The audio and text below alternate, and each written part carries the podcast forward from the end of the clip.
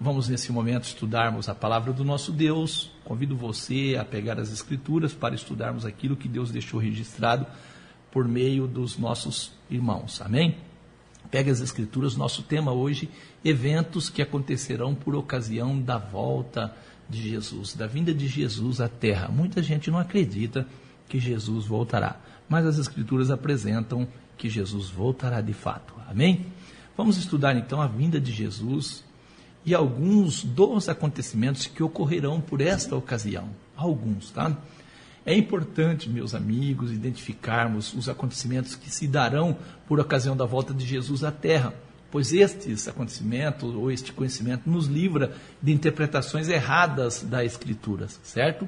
Quais são os eventos, então, que é, ocorrerão ou acontecerão por ocasião da vinda de Jesus? Que eventos são esses? A ressurreição dos mortos, que vai acontecer na volta de Jesus, a transformação dos salvos, por ocasião da volta de Jesus acontecerá a transformação, o arrebatamento de ambos, os que estavam dormindo no Senhor e os que forem transformados, a inauguração do reino milenar messiânico, o reino de Cristo. A inauguração acontece na volta de Jesus. O arrebatamento dos salvos, meu amigo, quero dizer para você, não é um evento fora da vinda de Jesus. Não é. Certo? Quando ocorrerá então a ressurreição dos que dormem em Cristo? Nós vamos mostrar no arrebatamento secreto ou na vinda de Jesus? E aí? A transformação do salvo será quando? Na vinda de Jesus ou no arrebatamento secreto? O que você acha? Já parou para pensar nisso? E o reino que nós oramos, conforme Jesus ensinou, rogando a vinda do mesmo, quando será inaugurado? Para iniciarmos, meus amigos, esse estudo, convido você para junto nós é, lermos as Escrituras, buscarmos de fato dentro das Escrituras aquilo que as Escrituras falam. Amém? Quero convidar você, pega um papel, pega a caneta e vamos então meditar, buscar, anotar os textos bíblicos que são citados, certo?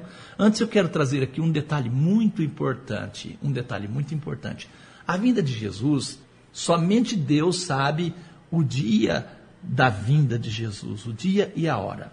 Na verdade, a vinda não é um segredo, mas o dia e a hora é um segredo, sim. E só Deus sabe. Está escrito em Mateus 24, versículo 36 e o 37. Mas daquele dia e hora ninguém sabe, nem os anjos do céu, mas unicamente meu Pai, Jesus disse. Jesus disse que só o Pai sabe o dia e a hora. E como foi, Jesus diz, nos dias de Noé, assim será também a vinda do Filho do Homem. Amém? Mateus 24, 36 a 37. Apocalipse 10, versículo 4 ao 7. O 7 diz assim: Mas nos dias da voz do sétimo anjo, quando tocar a sua trombeta, se cumprirá o segredo de Deus, como anunciou aos profetas seus servos. Eu li Apocalipse 10, versículo 7. Mas eu quero ler Apocalipse 10, versículo 4 ao 7.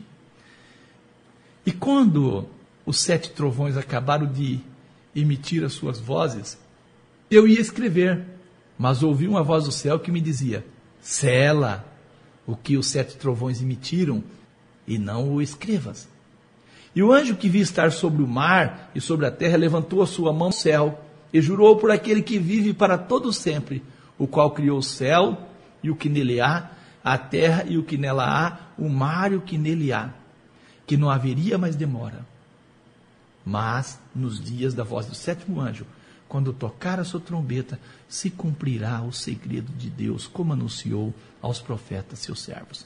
O segredo de Deus, que é o dia e a hora da volta de Jesus, vai se cumprir ao toque da sétima trombeta. Apocalipse 11, versículo 15 ao 17, o sétimo anjo tocou a sua trombeta. Olha o que acontece. E houve nos céus grandes vozes que diziam assim: os reinos do mundo vieram a ser do nosso Senhor e do seu Cristo, e ele reinará para todo sempre. Ao toque da sétima trombeta, nós lemos aqui que o, os reinos do mundo passam a ser de Jesus. E os 24 anciãos que estão assentados em seus tronos diante de Deus, prostraram sobre os seus rostos e adoraram a Deus, dizendo: Graças te damos, Senhor Deus Todo-Poderoso, que és e que eras e que há de vir, que tomaste o teu grande poder e reinaste tomaste o teu poder e reinaste. A terra está nas mãos do inimigo, mas a terra não foi feita para o inimigo. A terra foi feita para o trigo e não para o joio. O diabo plantou o mal na terra, mas na volta de Jesus o mal será tirado da terra. Não há dúvida, então, que na volta de Jesus acontece o início do reino milenar messiânico. Não há dúvida. Ao toque da sétima trombeta, os reinos do mundo passam a ser do nosso Senhor e do seu Cristo. Mateus 25, versículo 31 ao 34. E quando o Filho do Homem vier em sua glória, e todos os santos anjos com ele, então se assentará no trono da sua glória. Ele vem para ocupar um trono aqui na terra. E todas as nações serão reunidas diante dele, e apartará uns dos outros, como o pastor aparta os bodes às ovelhas. E porá as ovelhas à sua direita, mas os bodes à esquerda. Então dirá o rei aos que estiverem à sua direita: Vinde benditos de meu Pai, possui por herança o reino que vos está preparado desde a fundação do mundo. Isto mostra para nós, identifica, na volta de Jesus acontece a inauguração do reino milenar messiânico. Esse detalhe é muito importante. Isso acontece na volta de Jesus. Amém? Então, tanto a vinda de Jesus, como a ressurreição, a inauguração do reino milenar messiânico são acompanhados do som de trombetas ou de trombeta. Isso deixa claro, esses acontecimentos estão ligados um ao outro. Paulo, escrevendo aos Coríntios, em 1 Coríntios 15, versículos 51 e 52, ele diz assim: Eis que eu vos digo um mistério. Na verdade, nem todos dormiremos. Paulo está dizendo, nem todos, por ocasião da volta de Jesus, estaremos dormindo ou mortos. Mas todos, sim, todos seremos transformados. A transformação é tanto para os que estão dormindo, que passa pela ressurreição e a transformação, como para os que estão vivos. Paulo diz assim no versículo 52: Num momento, num abrir e fechar de olhos, olha a trombeta agora, ante a última trombeta, porque a trombeta soará e os mortos ressuscitarão incorruptíveis, e nós seremos transformados. A trombeta que toca é a sétima. Acontece a ressurreição dos mortos. Amém? Em 1 Tessalonicenses 4,16, porque o mesmo Senhor descerá do céu, com alarido, com voz de arcanjo e com a trombeta de Deus, e os que morreram em Cristo ressuscitarão primeiro. Sem dúvida nenhuma, a volta de Jesus marcará o início do reino milenar messiânico. Convido você, meu amigo, então, para juntos lermos um texto que, sem dúvida, vai nos ajudar muito e nos direcionar na compreensão correta das Escrituras. Convido você, vamos então ao texto de 1 Tessalonicenses 4, versículo 13 ao 18. 1 Tessalonicenses 4, versículo 13 ao 18. Este texto que eu vou ler vai falar da volta de Jesus, da ressurreição dos que dormem em Cristo, fala da transformação dos salvos que estiverem vivos por ocasião da volta de Jesus, vai mostrar que o arrebatamento não é secreto e é algo que acontece no mesmo dia da volta de Jesus à terra. A volta de Jesus não acontece três anos e meio depois do arrebatamento. Se a volta de Jesus acontece três anos e meio depois do arrebatamento, é só contar a data do arrebatamento, nós teremos o dia da volta de Jesus. Viu como é contraditório? Viu? Então, o texto que nós vamos ler vai falar da volta de Jesus, da ressurreição dos mortos, dos que dormiram em Cristo, vai falar da transformação dos salvos que estiverem vivos por ocasião da volta de Jesus. Vai mostrar para nós que o arrebatamento não é secreto e é algo que acontece no mesmo dia da volta de Jesus à terra. Amém? Muitos acreditam que Jesus não vai voltar. Tem até crente que diz assim que Jesus não vai pisar na terra. Mas está escrito lá em Zacarias 14 que ele vai pisar aqui sim, no Monte das Oliveiras. Então vamos ler então 1 Tessalonicenses 4, versículo 13 ao 18. Paulo, nosso irmão, escreve assim: Não quero, porém, irmãos, que sejais ignorantes acerca dos que já dormem. Não quero, porém, irmãos, que sejais ignorantes acerca dos que já dormem. Não sejam ignorantes acerca dos que já dormem para que não vos entristeçais como os demais que não têm esperança. Por quê? Se cremos que Jesus morreu e ressuscitou, assim também aos que em Jesus dormem, Deus os tornará a trazer com ele. Dizemos-vos, pois isto pela palavra do Senhor, que nós, os que ficarmos vivos para a vinda do Senhor, não precederemos os que dormem. porque o mesmo Senhor descerá do céu com alarido, com voz de arcanjo, com trombeta de Deus, e os que morreram em Cristo ressuscitarão primeiro. E depois nós, os que ficarmos vivos, seremos arrebatados juntamente com eles nas nuvens, a encontrar o Senhor nos ares, e assim estaremos sempre com o Senhor. Portanto, consolai-vos uns aos outros com estas palavras. Amém? Meu amigo, minha amiga, com que palavras devemos consolar uns aos outros? Com que palavras? Eu acredito que só esse texto seria suficiente para um crente sincero avaliar a sua crença em certos ensinamentos. Só esse texto. Paulo disse: Não quero que sejais ignorantes. Paulo ele colocava toda a esperança dele na ressurreição. Nessas palavras, Paulo não nos permite pensar em alguém no céu ou paraíso após a morte da pessoa. Quando Paulo diz no versículo 15: Dizemos, pois, isso pela palavra do Senhor, que nós, os que ficarmos vivos para a vinda do Senhor, não precederemos os que dormem. Paulo está mostrando que não há possibilidade de uma pessoa morrer e ir para os céus ou para o paraíso ou para o inferno. Paulo diz: ninguém irá na frente de ninguém. Amém? Graças a Deus. Meu amigo, eu vou fazer aqui algumas considerações a respeito da ressurreição. Há dúvidas? Há dúvidas que a ressurreição dos que dormem em Cristo ocorrerá na vinda de Jesus? Não há dúvida. Existe possibilidade bíblica dos salvos que morreram estar consciente em algum lugar? Existe? Se existe, qual seria então a finalidade da ressurreição? Tirar pessoas lá do céu? Tirar pessoas do paraíso? Tirar pessoas do inferno? Tirar pessoas do purgatório? Qual é a finalidade da ressurreição? Se já está no céu, por que, que tem que ressuscitar? Se já está lá no paraíso, por que, que tem que voltar? Se está no inferno condenado, por que, que tem que voltar aqui? Será que é no momento da morte que os salvos tornam incorruptível?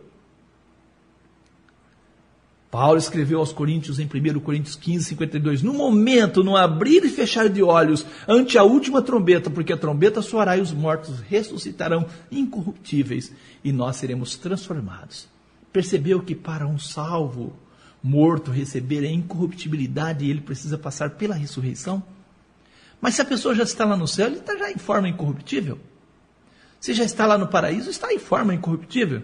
Se ele está lá no inferno, já está em forma corruptível. Meu amigo, é muito sério isso, tá? O toque da trombeta marca a volta de Jesus. O toque da trombeta marca a volta de Jesus à terra. Amém? E é nesse momento que ocorre a ressurreição dos salvos. 1 Coríntios 15, versículo 51 ao 54. Eis que eu vos digo o mistério. Na verdade, nem todos dormiremos, mas todos seremos transformados. No momento, no abrir e fechar de olhos, ante a última trombeta. Porque a trombeta soará e os mortos ressuscitarão incorruptíveis e nós seremos transformados. E quando isto que é corruptível se revestir da incorruptibilidade, e isto que é mortal se revestir da imortalidade, então cumprir-se-á a palavra que está escrita. Tragada foi a morte na vitória. Amém? Tragada foi a morte na vitória. 1 Coríntios 15, versículo 20 ao 23. Mas, de fato, Cristo ressuscitou dentre os mortos e foi feito a, as primícias dos que dormem. Porque assim como a morte veio por um homem, também a ressurreição dos mortos veio por um homem. Você viu que é a ressurreição dos mortos que vem por Jesus? A nossa maior vitória está no fato de Jesus ter morrido e ressuscitado. Só a morte de Jesus não bastava, tinha que ressuscitar. Versículo 22: Porque assim como todos morrem em Adão, todos morrem em Adão, não há essa, essa questão de dizer, ah, a alma da pessoa está viva. Todos morrem em Adão, assim também todos serão vivificados em Cristo. Os homens que morrem em Adão estão mortos de fato, só serão vivificados em Cristo por meio da ressurreição. E o versículo 23 diz assim: Mas cada um por sua ordem. Cristo as primícias, e quando é que os outros ressuscitarão? Depois os que são de Cristo, na sua vinda. Na sua vinda. Jesus por vencer a morte por meio da ressurreição, dá a nós a oportunidade, àqueles que creem nele, de voltar do pó. Aqueles que morrem, estão mortos no pó da terra, terão a oportunidade de voltar à vida de novo. Dizer que o homem tem uma alma e que na morte esta continua com consciência no céu, ou outros dizem no paraíso, outros dizem no inferno, outros dizem no purgatório, é anular a necessidade da ressurreição. Deus disse a Adão que a desobediência traria a morte dele e a volta ao pó. Eu não conheço, meu amigo, textos bíblicos afirmando a imortalidade de parte do homem. Eu não conheço. Só Deus possui imortalidade. Está escrito lá em 1 Timóteo 6 e 16.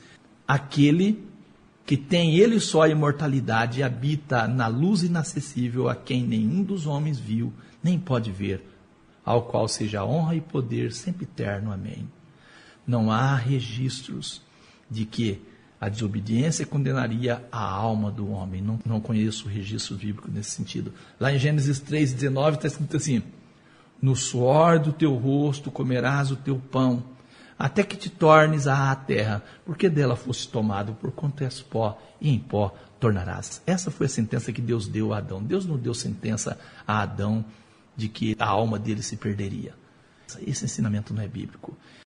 Não há registros de que a desobediência condenaria a alma do homem. Não, não conheço registro bíblico nesse sentido. Lá em Gênesis 3,19 está escrito assim: No suor do teu rosto comerás o teu pão até que te tornes à terra, porque dela foste tomado, por quanto és pó, e em pó tornarás. Essa foi a sentença que Deus deu a Adão. Deus não deu sentença a Adão de que a alma dele se perderia. Esse ensinamento não é bíblico.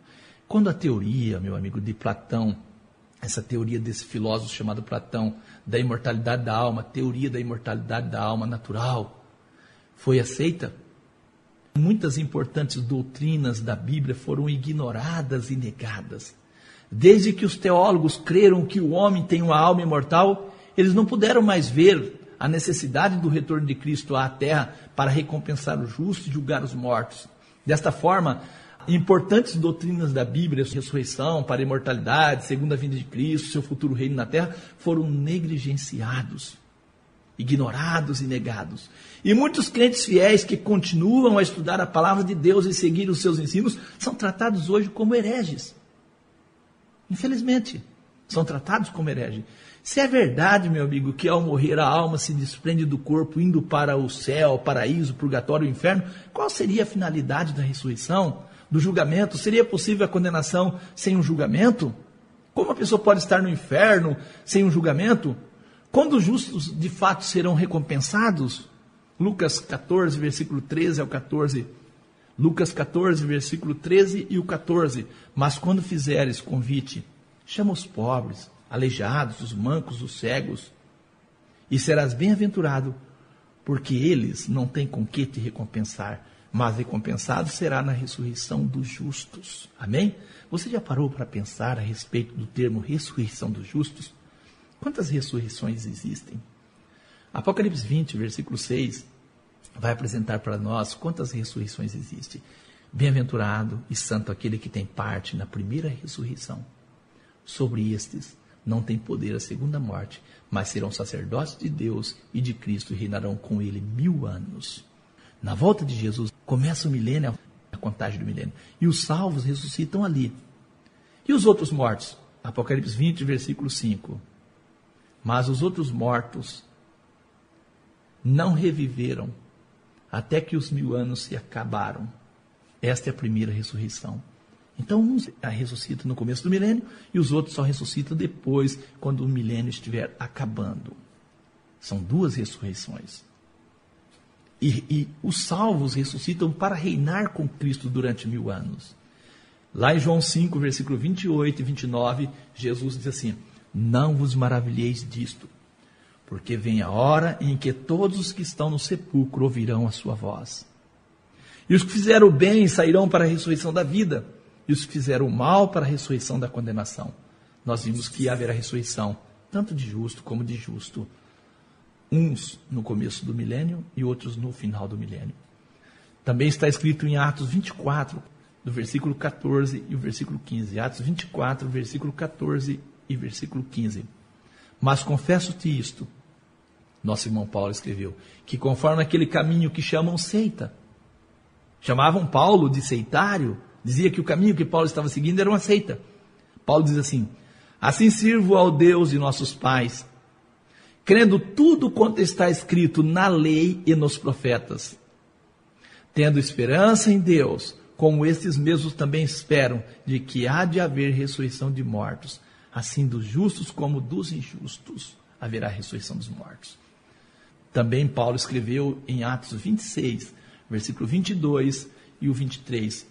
Mas alcançando o socorro de Deus, ainda até o dia de hoje, permaneço dando testemunho tanto a pequenos como a grandes, não dizendo nada mais do que o que os profetas e Moisés disseram que devia acontecer. Isto é, que o Cristo devia padecer, sendo o primeiro da ressurreição dentre os mortos, devia anunciar a luz a este povo e aos gentios. Jesus, o primeiro dentre os mortos. 1 Coríntios 15, versículo 21 ao 23. Porque assim como a morte veio por um homem, também a ressurreição dos mortos veio por um homem. Porque assim como todos morrem em Adão, assim todos serão vivificados em Cristo, mas cada um por sua ordem. Cristo as primícias, depois os que são de Cristo na sua vinda. O irmão Paulo deixa claro que se a ressurreição não existisse, estaríamos perdidos. Ele diz lá em 1 Coríntios 15, versículo 12 ao 18. Ora, se se prega que Cristo ressuscitou dentre os mortos, como dizem alguns dentre vós que não há ressurreição dos mortos? E se não há ressurreição de mortos, também Cristo não ressuscitou. E se Cristo não ressuscitou, logo é vã a nossa pregação e também é vã a nossa fé. E assim somos também, Paulo diz, considerados como falsas testemunhas de Deus, pois testificamos de Deus que ressuscitou a Cristo, o qual, porém, não ressuscitou. Se na verdade os mortos não ressuscitam. Porque se os mortos não ressuscitam, também Cristo não ressuscitou. E se Cristo não ressuscitou, é vã a vossa fé, e ainda permanecei nos vossos pecados, e também os que dormiram em Cristo estão perdidos. Paulo deixa claro: sem a ressurreição, nossa pregação seria vã. Paulo nunca pregou para salvar as almas de alguém. Paulo nunca pregou de salvação de almas. Paulo nunca pregou um paraíso, um céu para alguém, ou um inferno, um purgatório. Paulo nunca falou disso. Paulo falou que quem morre dorme, está dormindo aguardando a ressurreição. O platonismo dentro do cristianismo pregou e prega que o homem tem uma alma imortal. Se Paulo acreditasse nessa imortalidade da alma, ele não falaria assim. E se Cristo ressuscitou, é vã a vossa fé, e ainda permanecer nos vossos pecados, e também os que dormiram em Cristo estão perdidos. Porque as almas das pessoas estariam lá no céu, não estariam perdidos. Não haveria ninguém perdido se as suas almas estão vivas no céu ou no paraíso. Paulo tinha esperança, meu amigo, na ressurreição dentre os mortos.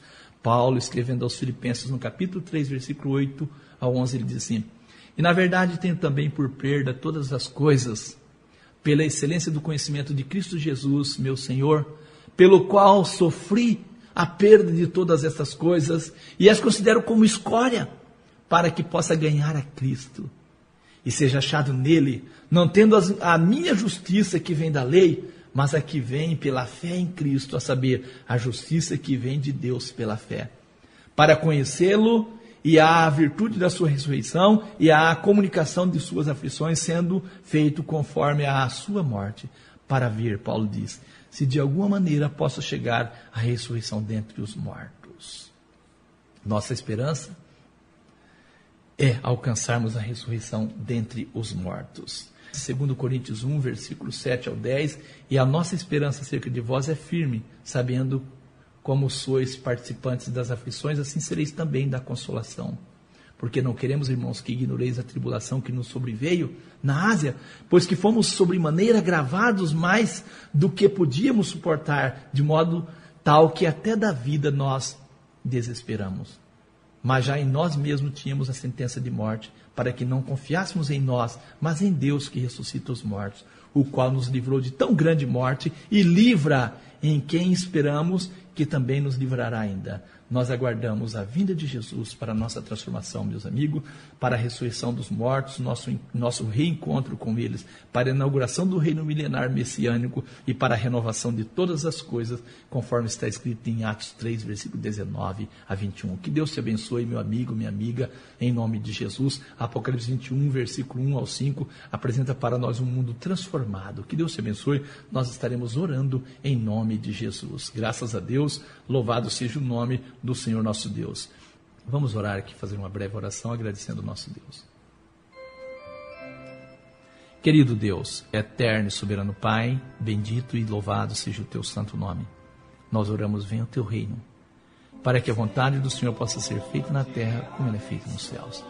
Te agradecemos por tua palavra e oramos ao Deus eterno que o Senhor possa confortar os nossos corações para que possamos receber esta palavra do Senhor na nossa, em nossa mente, em nosso coração, para crermos de fato naquilo que o Senhor falou por boca dos seus santos profetas. Eu oro, Senhor Deus eterno, por todos os pedidos de oração o Senhor possa estender seus braços, suas mãos de misericórdia, suas mãos de força sobre cada ouvinte, em nome de Jesus, dando graça, força e paz a todos, no nome santo de Jesus. Nós agradecemos por tudo que o Senhor tem feito por nós, em nome de Jesus. Amém, amém. Meu amigo, minha amiga, a paz seja contigo, que Deus te abençoe em nome de Jesus. Nosso telefone para o WhatsApp é 99 99 1 7385. 99 99 1 7385 você pode ligar. E assim nós encerramos o programa em nome do Senhor Jesus. Que Deus abençoe a todos vocês em nome de Jesus. Paz seja contigo. Tenha uma ótima semana.